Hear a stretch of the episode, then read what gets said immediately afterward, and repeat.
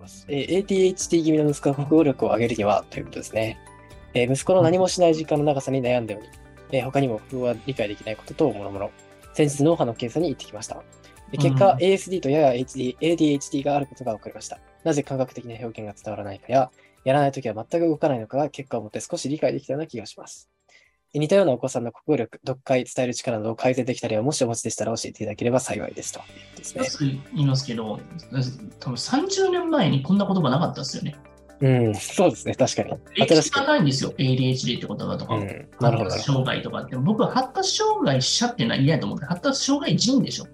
はいはいはい。なるほど。うん、その言葉は結構ね、僕は結構シビアに見てるのと、うん、みんなが多分男の子とか特にね、こういうのってね、最初脳の発達って遅かったりとか、隔たりがあるから、こういうの当たり前にあるんですよ。そうですよね。なんか特殊な現象ではないというか。いや、もうみんなそれだんだん整って大人になっていくからね。うん。うん、だから ADHD っていうのは、まあ、一人でもその理解だったり想像ができるのは弱かったりするだけだって、他のところで突発してできてるものがあるわけだから、うんうん、ここは人よりも伸びてくるのが遅いっていうことだから、そこは忍耐強く見てくれる先生がいるの問題ないわけじゃないですか。うん、僕は本当に喉から手が出るように言いたくても、他人だしプロだから言え、まあ、我慢できるわけじゃないですか。はい。石橋さんとか我慢できるし、すごいその辺のところの、やっぱ忍耐がある。お母さんはそこはやっぱり親子関係だからもう忍耐がなくてすぐに痛くなってやっぱりイラッとしたりとか不安になって言っちゃうけどもそこは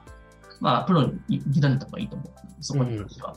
うん、だから焦る必要ないやっぱ人によって全然違うからこれはああじゃあやっぱりその、うん、長期的な視点でこう忍耐強く接していくっていうのが一番ただでもまめにやっていけばこの辺のところ改善されるし、どんなに理解が遅い子でも、丁寧にやっていけば必ずついていくるから、そこに関しては。そうですね、まあ、スタンダードぐらいにはなるよ、やっぱそこは。確かに逆に言うと、そこも時間避けつつ、他のところで伸びてるところを強化して、このへこんでるところに関してはサンドイッチしてあげて、まあ、それらもしてあげた方がいいよ。その両端ができるところで、最初始めて、最後終わるぐらいな感じでやって、はいはい、うまく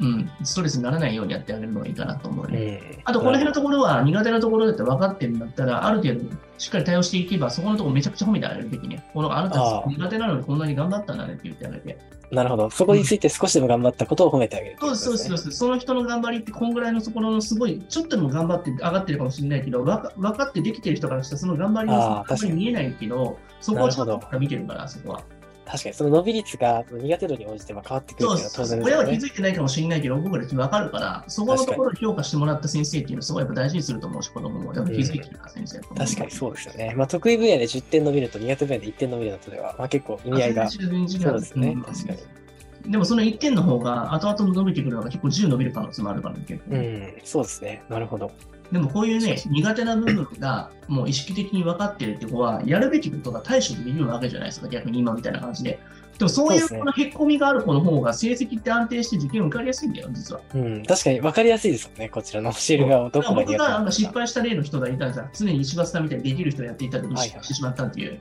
任せきりしたから、僕が改善入れる内容が何もなかった分かんなかった。でもこういった子ってある種補わなきゃいけない意識が働くじゃ先生も。はいはい、確かに。親も。だから上がんだよ、こういう人の方が。なるほど。ちょっと尖り気味の、へこみ気味のこの方が意外とだから普段からできてるよねって言われてる人の方が実は危なかったりするから、細かく見れてないから、やっぱり知ってるに。そうですね。オールラウンダー型は意外と、まあ、危険だったりします、ね、そういうこと、そういうこと。あと自分でできてるなと思い込んでる人とか、結構親がまあほったらかしても意外といけてるなっていう人ほど結構悩んでる可能性もあったりとか、うん、自分で気づいてないだけで結構やばいところが進行してる可能性もあるから、なるほど。こういうふうに分かりやすい子の方がすごいいいかもしれない。病状も早く見つかれば結構すぐに治るっていうじゃないですか、うん、そうですね。なんか持病持ってる方の方が意外と長いですよね。そうですね。確かに。、俺いけるわと思って、普段から健康と思い込んでる人の方がやばいって言うじゃないですか。ビクビク思って毎週毎週病院に人の方が全然大したことなく長いって言うじゃないですか、うん確かにそうですね。なるほど。この例えば。これ危機がある人の方がね、案外ね、うまいこといくのよ。うん、確かに。そういうもんですよ。はい。だから自分の弱みを認識してるっていう時点で、かなりその時点でもうあの結構早い早いうちに、ね、先手を打ってるからいいのかなと思います。うん、はい、なるほど、ありがとうございます。うん、私の方から少し補足するとすれば、なんか国語力って結構、人によって、例えばなんかどういう時に悲しいと感じるかとか、嬉しいと感じるかっていう結構子供だとばらつきが本当にあるので、うんうん、例えば感情を理解することが今の時できてないっていうふうに感じたとしても、うんうん、意外とそんなにその気にする必要はないかなという子供の体験することっていうのは結構限りがあるので、うんうん、例えばなんかペットが死んで悲しいと思えないお子さんとかもいると思うんですけど、うんうん、まあ、そういった子でもペットが死ぬと悲しいっていうのは、まあ、物語を通して何度も読んでいくとあペットが死ぬと悲しいんだなっていうのを理解していくっていうこともあるのであ、そういったものを本当にあの積み重ねていくことが大事かなと思いますね。最初悲しいと思ってても、それがなんかあの動物の話でさ、気を吐いてるなんかお父さんのなんかさ、話あったじゃないですか。はいはい、仕事はい。やってたその人たちに感情がだんだんなくなっていく逆のパターンもあるよね、作業的なものにああ、そうですね。確かに。でなるもほど。うん悲しいと思うのはそこに対して情を持ってるからってことだから、情がなかったらそこに対して悲しさも抱かないからね、やっぱりうんうね。ん、そうですね。うん、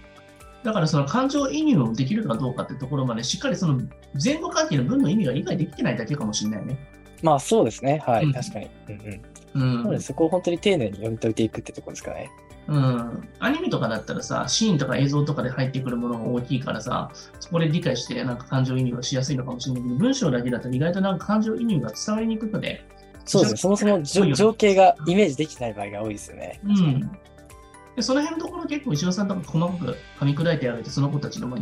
イメージしやすいようにやってあげてるもんね。そうですね。はい。漫画とかを用いて、はい、やってますね。そうですよね。はい。では次に参りたいと思います。